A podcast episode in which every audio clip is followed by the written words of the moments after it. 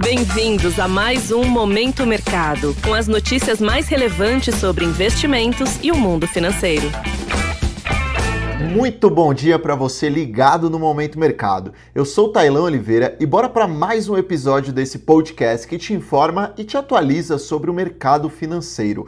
Hoje vou falar sobre o fechamento do dia 4 de novembro, sexta-feira.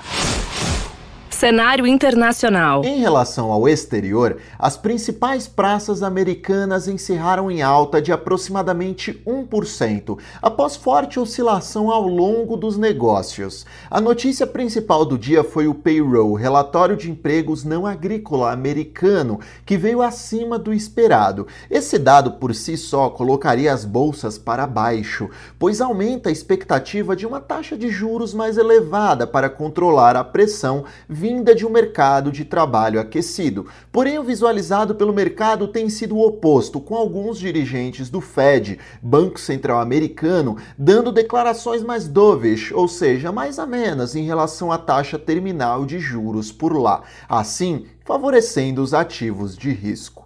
Em relação aos títulos considerados os mais seguros do mundo, os títulos do Tesouro Americano, ou também chamados de Treasuries, ocorreram movimentos mistos e pouco expressivos. Porém, no cômputo semanal, a dinâmica foi de abertura. O índice DXY, que mede o desempenho do dólar ante seis moedas fortes, apresentou enfraquecimento.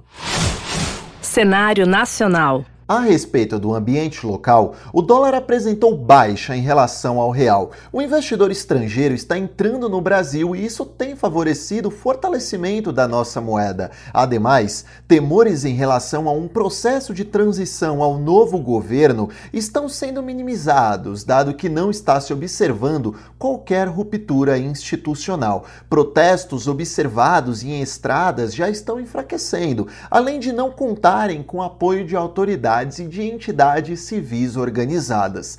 Em relação à renda fixa local, as taxas terminaram em fechamento. Isso é reflexo de um processo eleitoral que não contou com contestação, bloqueio nas destradas, dispersando em um ambiente global positivo. Sobre a bolsa, o Ibovespa acompanhou seus pares externos e terminou em alta de aproximadamente 1%. Algo que fortaleceu bastante a bolsa foram as commodities em alta alta no ambiente internacional em decorrência de a China aparentemente estar aliviando a política de Covid-0. Esse acontecimento fez Vale disparar em função de um minério de ferro em alta. Por outro lado, Petrobras acumula queda expressiva na semana em meio à possibilidade da suspensão de dividendos.